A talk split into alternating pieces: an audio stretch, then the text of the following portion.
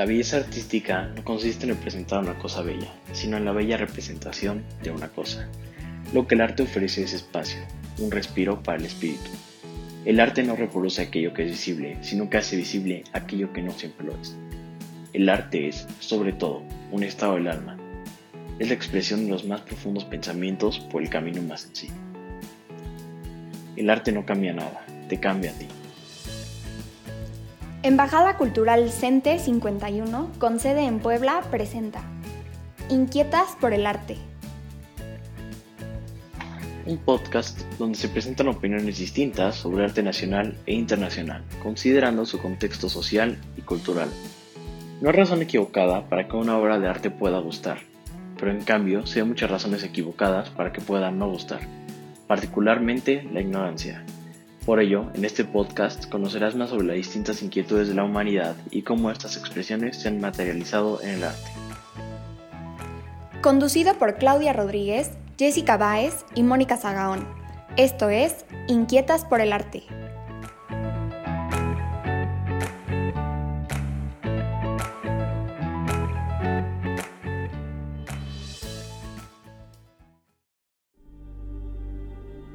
Auditorio, siempre es un placer saludarlos y nos encanta que puedan compartir con nosotros estos momentos que dedicamos al arte. Les recordamos antes que nada nuestras redes sociales para que se puedan comunicar con nosotros. Es Inquietas por el Arte, con X en lugar de por, en Facebook e Instagram es igual. Bueno, pues el tema que nos atañe hoy es la danza. Hoy vamos a estar hablando específicamente de danza contemporánea. Bueno, pues ambas manifestaciones de la danza son muy bellas e interesantes, pero en esta ocasión vamos a estarnos refiriendo más a la danza contemporánea, porque contamos con unos invitados de lujo. Ellos son integrantes del Ballet Metropolitano de Guadalajara y vienen a platicarnos sobre un proyecto muy interesante que se estará presentando próximamente, llamado About the Line. Antes de continuar con nuestro programa, queremos mencionar que la música que tenemos hoy de fondo es Pale Blue Dot, pieza de Roger Goula, que forma parte del espectáculo About the Line, el cual estamos, del cual estamos platicando el día de hoy. Entonces nada más queríamos darle el crédito a la música de Roger Goula. Continuamos. A continuación les presentaremos a algunos de los integrantes del ballet ellos son Itzel González, coordinadora general del Ballet Metropolitano de Guadalajara, al fundador y bailarín Carlos Hernández y al coreógrafo residente Noé Valdés. Es un gusto tenerlos aquí, chicos. Muchas gracias por estar con nosotros. Gracias. Hola, ¿qué tal? Un placer estar aquí con ustedes. Gracias. Gracias. Bueno, pues eh, nos encantaría que nos platicaran un poquito acerca de esta nueva puesta en escena, About, the Line. Y pues comencemos con Itzel. Platícanos como coordinadora del ballet, ¿cómo surgió esta agrupación, el Ballet Metropolitano de Guadalajara, y cuántos son los integrantes que la conforman? Sí, Jessica, mira, en realidad es una agrupación totalmente independiente que nace, es muy incipiente, tenemos apenas eh, cinco meses ¿no? que, estamos en, este, estamos por aquí afuera ya dando funciones. Eh, tuvimos una temporada eh, en julio con cuatro funciones, una gala de ballet y ahora tenemos esta segunda temporada. Nace por una necesidad eh, específicamente de Carlos Hernández y de Emily Galvis, que nos encuentra hoy con nosotros, que son bailarines y que por la situación que estamos viviendo por la pandemia, perteneciendo a una agrupación institucional, pues no han tenido la oportunidad de poder bailar. Entonces, pues ellos lo único que querían hacer y quieren hacer, pues es lo que más aman, que es bailar. Un bailarín que no baila se atrofia, eh, físicamente, espiritualmente, creativamente.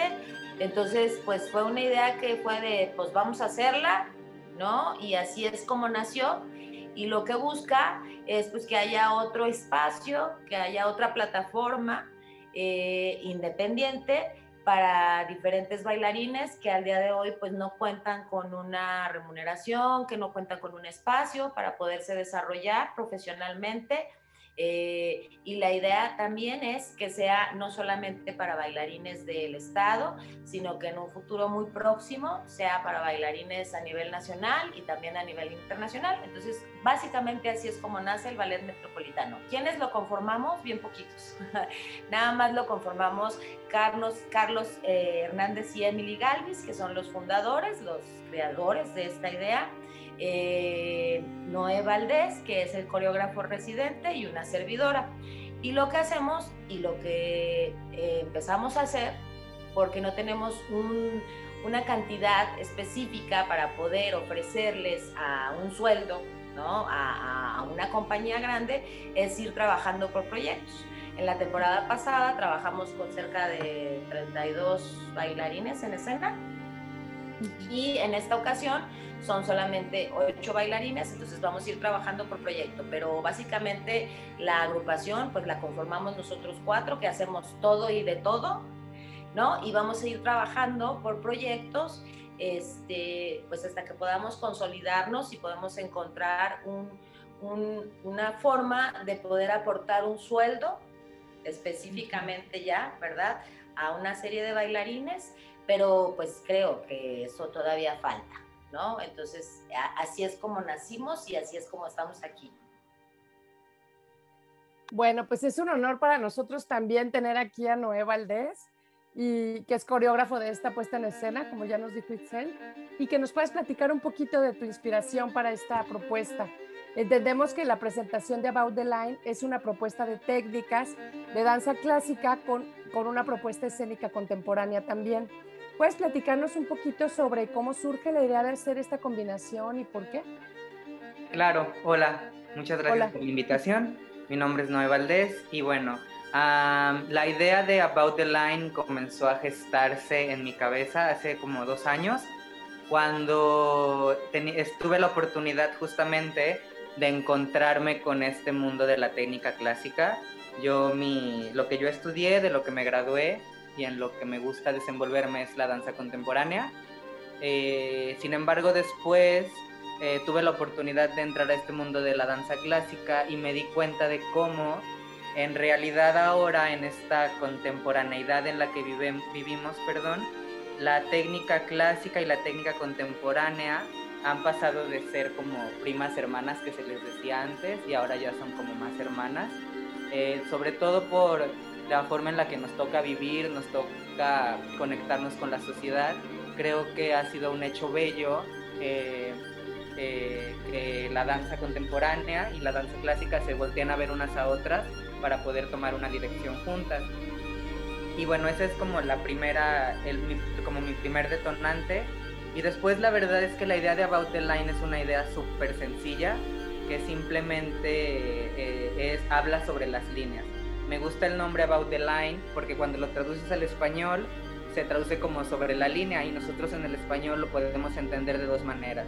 Sobre la línea, como si los bailarinas estuvieran sobre una línea, como cuando las cosas están sobre la mesa, cuando las cosas están sobre, no sé, ese es el ejemplo pues. Pero también se, se entiende cuando simplemente se habla sobre cosas, sobre el amor, sobre la pérdida. Nosotros estamos hablando simplemente sobre la línea. ¿Y por qué me gusta? Porque considero yo que es un concepto muy abstracto, muy sencillo y que tienes, por lo mismo que es sencillo, tiene toda esta capacidad de complejizarse. Entonces, eso es como, digamos, narrativamente, si es que la obra tuviese, tuviese que hablar sobre algo o tuviera una narrativa, esa es. Pues simplemente exponer al bailarín clásico a entender las líneas que ellos han aprendido desde la manera en cómo las aprendemos en, el, en la otra parte de la danza. Eso es. Súper interesante, Noé. Muchas gracias. Bueno, Carlos Hernández, es un placer tenerte hoy con nosotros. Platícanos un poquito de tu trayectoria como bailarín y lo que ha significado para ti esta, esta puesta en escena en particular. Primero, gracias pues por el espacio. Yo comencé a bailar a los 14 años. Soy nieto de unas grandes figuras de la danza aquí en el estado de Jalisco. Mi mamá también fue bailarina, ahora gestora. Y pues mi primer contacto con la danza seguramente fue cuando era pequeño. Honestamente me acuerdo de convivir con ella, pero nunca tomé clases, nunca fui. Lo más que hacía era pues verla, ¿no? Ir al teatro y pues consumirla como espectador. A los 14 años me interesó y comencé toda la familia con la danza contemporánea y yo fui el primero que incursionó en la danza clásica, ¿no? Eh, comencé a los 14 años y fue muy, muy rápida como eh, pues todo lo que, lo que me fue sucediendo, ¿no? Las oportunidades que se, me iban presentando. Y a los 17 años obtuve mi primer contrato en la compañía de danza clásica en mi clásica de Jalisco bajo la dirección de la maestra Irma Morales, primera bailarina de la Compañía Nacional de Danza.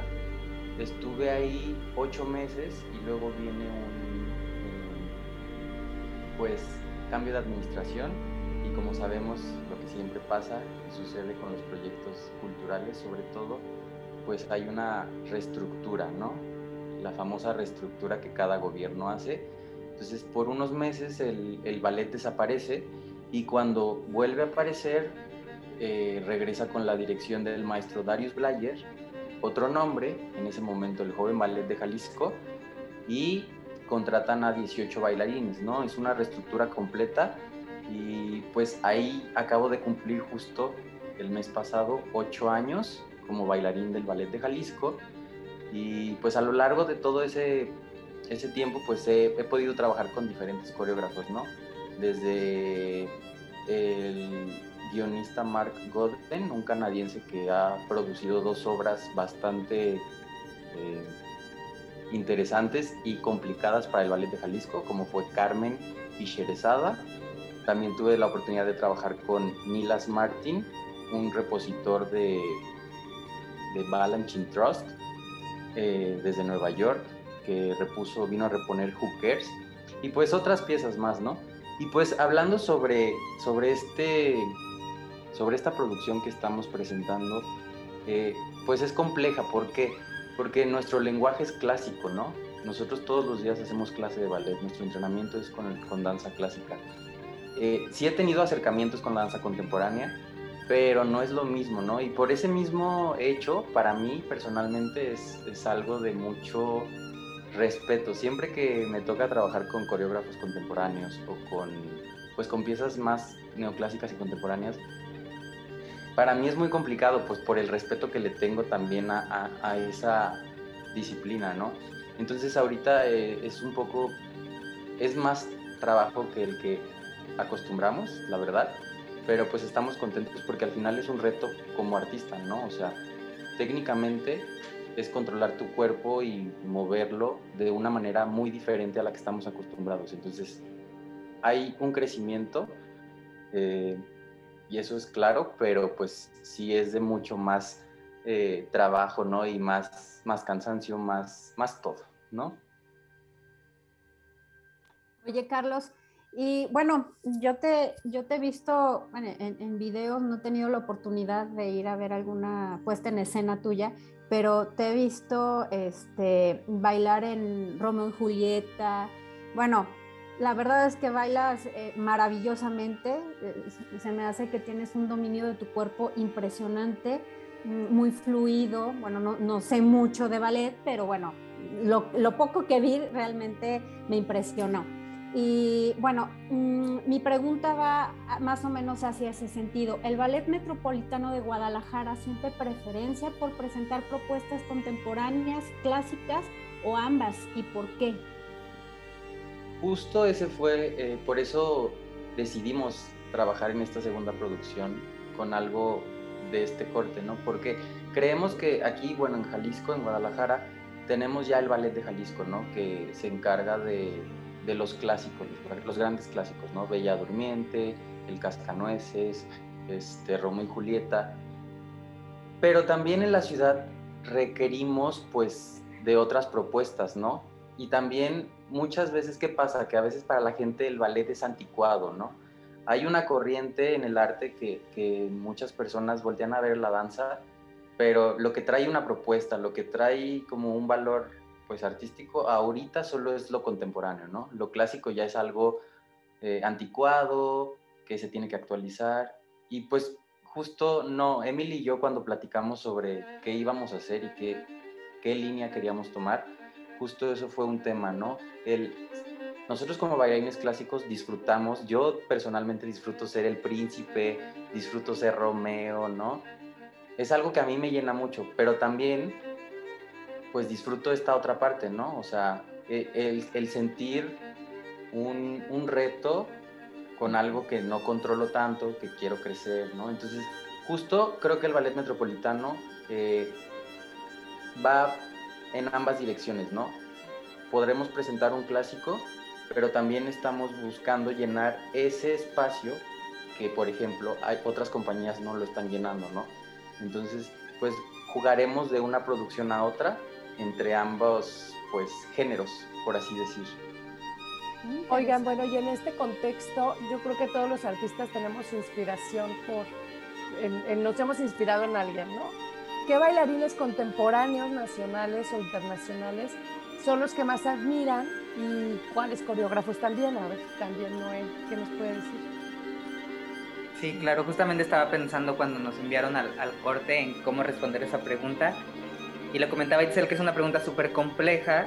Y yo ahorita en mi mente estoy pensando que, que creo que dada la juventud en la que vivo ahora, nos toca como jóvenes siempre voltear a ver como quién más está haciendo qué, ¿no? Y yo la verdad personalmente creo que ahora mi mayor inspiración y las personas a las que más, más sigo son aquellas que me han enseñado algo, ¿no?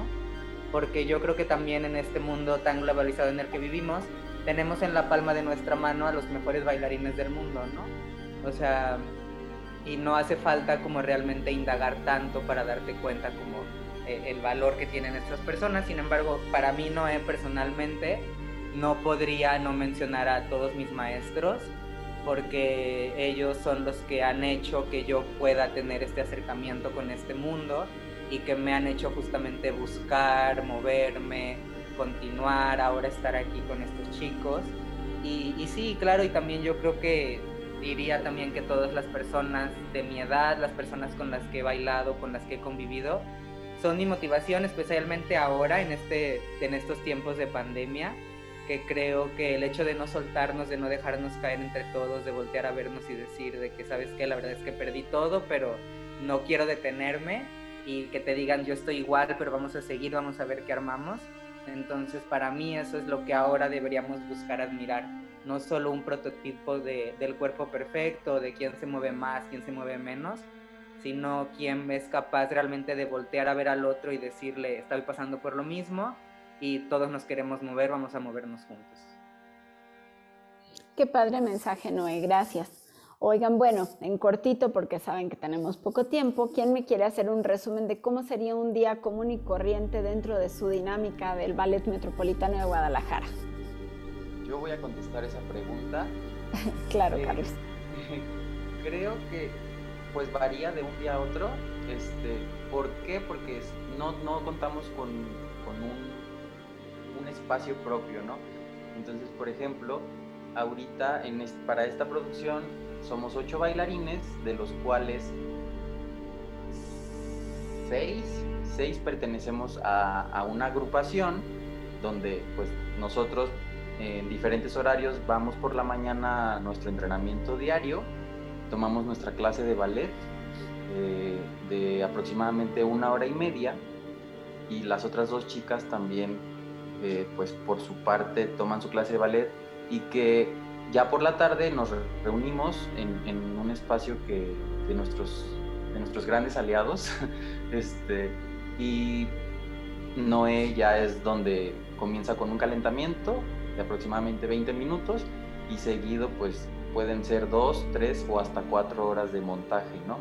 Ya una vez que el montaje está, este, pues, completo, ya únicamente los ensayos son más cortos y ya nada más es repasar, limpiar, este, revisar, pues, los diferentes temas pendientes, ¿no? Pero, pero varía de un día a otro, ¿no?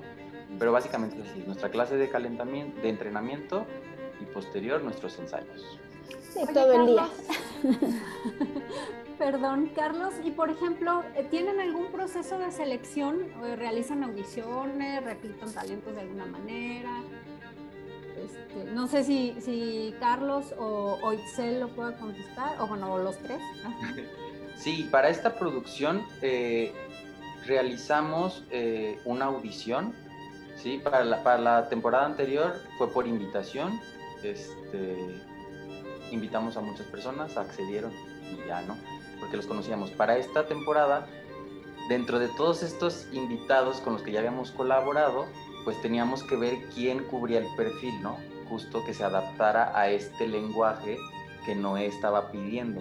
Entonces, y convocamos a una audición y recibimos cerca de 30 solicitudes, de las cuales pues únicamente eh, tomamos a tres chicas que, que surgieron de esta audición, los demás fueron por invitación, pero así, o sea, cada temporada va a ser diferente, no puede que en alguna pues sea por invitación, en otra necesitamos audicionar, pero pues así es nuestro proceso de selección, ¿no? Gracias. bueno, oigan, este, pues no sé si Cel nos quiera contestar esta pregunta, perdón. Este, ahora sí que todos los que somos espectadores y admiramos el ballet, pues a veces no estamos inmersos en ese mundo del ballet, ¿no? Y, y escuchamos muchos mitos y, y, muchas, pues a lo mejor también realidades en torno a esta vida tan sacrificada de los de los bailarines y las bailarinas con respecto a la disciplina, a la competencia que hay entre los mismos artistas y pues también un poco al, sufrimiento ¿no? del cuerpo. Y mi hija también tomaba ballet y cuando era chiquita la maestra le decía, las bailarinas sufren en silencio, no la dejaba quejarse este, cuando, cuando algo le dolía. Entonces, este, bueno, ¿qué nos pueden platicar con respecto a esto? Mira, yo, yo te voy a platicar eh, mi experiencia y lo que he visto. Yo, mi, mi expertise es danza contemporánea. Cuando Carlos tomó la decisión que quería bailar, y me dijo, mamá, quiero bailar. Y yo le dije, ah, pues qué padre, muy bien, hijo. Pues yo pensé que me iba a decir que iba a bailar danza contemporánea, ¿no? Y cuando me dijo, y le dije, ¿qué quieres bailar? Clásico. Yo dije, ah, ¿quieres bailar? O sea, sí me, me impactó, no porque no me guste, pero porque me impactó yo admiro sobremanera lo que hace eh, lo que hacen las bailarinas digo los bailarines también pero las puntas son algo tremendo no o sea a mí no deja de impresionarme este eh, cómo destrozan sus pies porque es real y es verdadero los destrozan no este ahorita mañana o dentro de 20 años es algo que no es natural no hay que decirlo. Este aprenden a sobrellevarlo a trabajar de una manera más ah, ajá, más consciente precisamente para no lastimarse, va cambiando todo, antes pues la punta era de yeso, ahorita ya el alma es diferente, ya hay punteras que de gel, que tal, ¿no? O sea, es, es, obvio que, que, se, está, se están encontrando todo el tiempo modificaciones para que sea menos doloroso y menos a, también, o sea, que impacte menos al pie, ¿no? Eh, a mí eso me, me encanta creo que, la vida de, un bailarín o en específicamente en nuestro país, que yo voy a hablar de nuestro país, alguien que se dedica al arte, es muy dura y es muy difícil. Porque, porque al final del día hay personas que no les importa, por ejemplo, irse a gastar este, un dineral en un concierto de algún grupo comercial, que yo no tengo nada en contra de ellos, lo decía el otro día en un programa, o sea, a mí me encanta la música de banda, este, me encantaba y me encanta Flans, me explico, o sea, no tiene nada de malo, pues, o sea, vivimos en un mundo donde, o sea, el gusto se rompe en géneros, pero no les importa ir a pagar un dineral en un concierto de esos, ¿no? Aunque se droguen con la tarjeta, con las cervezas que te tomaste y tal, pero no están dispuestos a pagar, no sé, 200 pesos para ir a ver una función de danza del tipo que sea o a una exposición de pintura o de escultura que a lo mejor ni siquiera te cuesta, ¿no? Entonces, pero creo que eso viene pues por educación, ¿no? Eh, tampoco le voy a echar la culpa al gobierno, sí sería necesario que se retomara todo eso desde chiquitos, escribía yo el otro día en un post, ¿cómo vas a hacer entender a un individuo que tiene una necesidad si nunca la ha conocido. No hay manera, no hay manera. Entonces, tampoco se trata de regañar al público en general, pero yo sí creo que algo que nos ha salvado en la pandemia a todos es el arte, ¿no? En todas sus manifestaciones. Entonces, las redes sociales, la tecnología, como decía hace ratito Noé, hoy en día nos ha facilitado, nos ha permitido o nos permite tener una plataforma a todas las personas que nos dedicamos al arte, ¿no? Para mostrar lo que hacemos sin remuneración, porque la verdad, ahorita vender una función de danza este, en línea, pues está canijo porque tú puedes ver al bailarín más este, importante haciendo una función, pero para que sea una plataforma. Entonces yo creo que eso hoy en día tiene o ha dado, ha permitido que el público en general, sin darse cuenta, se acerque, ¿no? O sea, tú ya le puedes hablar de la pintura o de la música o de la danza y sin él saberlo, el día de hoy ya entiende que es un arte. Entonces, eso me parece maravilloso. De alguna manera ha servido para educar. Pero yo lo que hago siempre es invitar a los papás, en este caso, pues es donde debe de empezar por los chiquitos, que les den la oportunidad a sus hijos, que los lleven a diferentes espectáculos, a exhibiciones, a, todo ese tipo de, de espectáculos, de exposiciones, para que lo conozcan, para que entiendan como cultura general, o sea, no para que te cases con el arte, o sea, como cultura general. No se ama lo que no se conoce, ¿no? Claro. Entonces tienes que acercar a tus hijos. Por claro, entonces, eh, yo creo que no es nomás en la danza, regresando a tu pregunta, ¿no? La competencia existe igual y hoy mil veces peor porque está la, o sea, están las redes ahí, o sea, ¿cuántos hay que tú ves? O sea, ¿cuántos artistas? Ahorita platicábamos en antes de que entráramos, o sea, yo hubiera querido ser escultor, decía Noé que quería tomar, y decíamos, híjole, pero ¿y los escultores venden? Cuando nosotros nos estamos quejando porque la gente no va a nuestras funciones. Creo que es una situación que se da en general en el arte. Así es, es un tema en el arte. Y pues tristemente ya nos quedan muy poquitos minutos. Entonces yo quería hacerle unas preguntas muy, este, bueno, que terminemos con unas preguntas muy dirigidas a este espectáculo para poder invitar a nuestro público. Entonces, como buena diseñadora de moda que soy, yo quería saber un poquito sobre qué importancia tiene el vestuario en esta propuesta y quién se los diseñó. Bueno, sobre el vestuario, pues como, como todo elemento dentro de una pieza, cada parte tiene su, su, pues, su importancia, ¿no? O sea, la escenografía, la iluminación, el vestuario.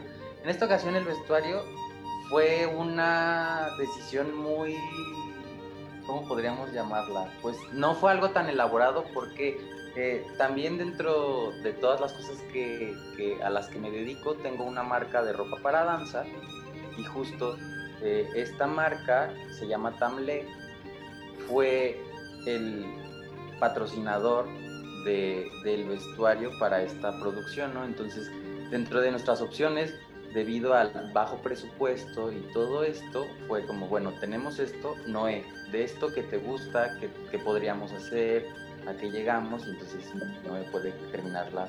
Sí, claro, para, para ser más puntuales en la pregunta, para mí era también importante que el vestuario respondiera a la idea de un cuerpo lo más neutral posible, para que pudiera realmente el espectador leer las líneas. La línea creando, exactamente. Entonces es un vestuario justamente que responde a esa necesidad, que también no podría ser tan elaborado porque iba a distraer, digamos, de la meta principal. Pero sí, sí, sí, digamos que si es que hubo un proceso creativo para eso, fue esa idea, que se manteniera lo, neutro del cuerpo. ¿Y qué nos pueden decir acerca de la musicalización para esta puesta en escena? Eh, ¿Por qué eligieron esa o, esas piezas en particular? Hablando también, bueno, digamos, del cuerpo, del movimiento. Ok. para mí cuando digo, la verdad es que esta es mi primera pieza de largo formato que hago, la más larga que había hecho era de 20 minutos y para mí algo que sí es muy importante es que el, el trabajo final tenga coherencia, no para mí, sino para los ojos del espectador, porque al final de cuentas también son ellos los que van a, a tener la última palabra. Entonces para mí fue muy importante encontrar un músico y quedarme con él y, ocupar solamente música de él durante toda la obra. ¿Por qué? Porque al final de cuentas, a pesar de que las piezas musicales son diferentes, no dejan y nunca van a perder el sello y la esencia de este músico. Entonces, para mí, al momento de hacer el movimiento, eso es un soporte, es una buena base para que no se haga tan como tan disparado pues en cuanto a unificación. Ya nos platicaron. estamos, trabajando con el, bueno, la, pieza musical es de Yves Neuhaus, que es un suizo, y él es el, con, con él es que me estoy inspirando para, para trabajar ya nos platicaron un poquito de qué es About the Line, este, y, y, siento cómo están integrando estos elementos de la música y, la, y el vestuario. Y ustedes como bailarines, ¿qué es lo que desean comunicar al público con esta obra? Para mí es importante que siempre les digo a los chicos, también, o sea, que en su mente debe estar esta idea de cómo siempre tú te paras en la calle y lo que primero que vas a ver van a ser líneas. Eh, ya sean irregulares o regulares, pero siempre, siempre la línea es un, un concepto que, que, está muy, muy integrado en nuestra vida y que pocas veces volteamos a ver. Yo también durante el proceso les comentaba de que en un, digamos, si una, un, fuera del contexto de la danza, ¿quién podría ser un coreógrafo? Y yo creo que un ejemplo perfecto es un arquitecto. ¿Por qué? Porque el arquitecto es el que dice, aquí vas a doblar tus rodillas para subir un escalón, aquí va a haber una banca, va a haber un semáforo que va a decir que todos se van a parar y al final de cuentas ya eso es una coreografía, ¿no? Entonces para mí es importante eso, que el público vea también otras, otras formas que puede tener la danza dentro de las infinitas posibilidades que hay, pero esa sería como la meta principal, que el, público pueda apreciar como un, un, concepto muy simple puede tener toda esta capacidad de interpretación. Y como bailarín, de hecho es muy sencillo porque Noé, a diferencia de un ballet clásico en el que tú tienes que interpretar a un personaje, aquí no es lo único que nos dice es como yo no, no quiero esta pretensión de como el cuerpo tan firme, no, tan, no, aquí es simplemente el movimiento, ¿no? Y dejar, o sea, dejar fluir tu cuerpo y las cuestiones técnicas, pero no es como tal el interpretar un personaje, ¿no? Entonces también es más sencillo en ese sentido para nosotros como bailarines. Como que dejan salir el ser. Exactamente. Pues muchísimas gracias chicos, este, muy interesante esta, bueno, todo lo que nos han comentado a lo largo de esta entrevista. Les dejamos el micrófono ahora pues para que nos hagan el favor de invitar a todo nuestro auditorio a ver su puesta en escena. Eh, nuevamente eh, quiero agradecer a nombre del Ballet Metropolitano de Guadalajara a todas ustedes por el espacio y bueno, recordar las fechas de la siguiente temporada son el 23 y 30 de septiembre y el 7 de octubre son día jueves en el Teatro Guadalajara Ignacio López Tarso, antes Teatro de IMSS, y a las, 17, a las 19.30 horas. La, el programa tiene una duración de una hora. Eh, pueden comprar los boletos en nuestras páginas, en nuestras redes sociales. Tenemos una página que es www.balletmed.com www.ballet.gdl www.ballet.balletmedgdl.org o a través de, pueden encontrar el link a través de nuestras redes sociales que son balletmedgdl en Facebook, en Instagram o en YouTube. Y vamos a tener venta de boleto en la taquilla directamente el día de las funciones, desde las 6 de la tarde. Vamos a tener descuentos ahí con un 30%. Pues que nos sigan en nuestras redes. Van a, vamos a estar avisando, vamos a tener también puntos de venta para otras personas y pues invitar al público en general a que nos acompañe y que utilicemos eh, el arte como una herramienta para la paz. Así sea. Muchísimo gusto, ha sido increíble tener la entrevista con ustedes. Me encantaría que pudiera ser más larga. Les agradecemos muchísimo, Itzel, Carlos, Noé. Ojalá pudiera yo ir a Guadalajara, no creo poder ir, pero Ojalá Jessy sí pueda estar con ustedes y vamos a, con mucho gusto a difundirlo para que quien pueda gozar de este espectáculo lo haga. Los felicitamos por el proyecto y pues por ahorita los dejamos. mucho gusto. Gracias, gracias. Mucho gusto. Mucho, éxito. Hasta luego. Gracias. Hasta luego.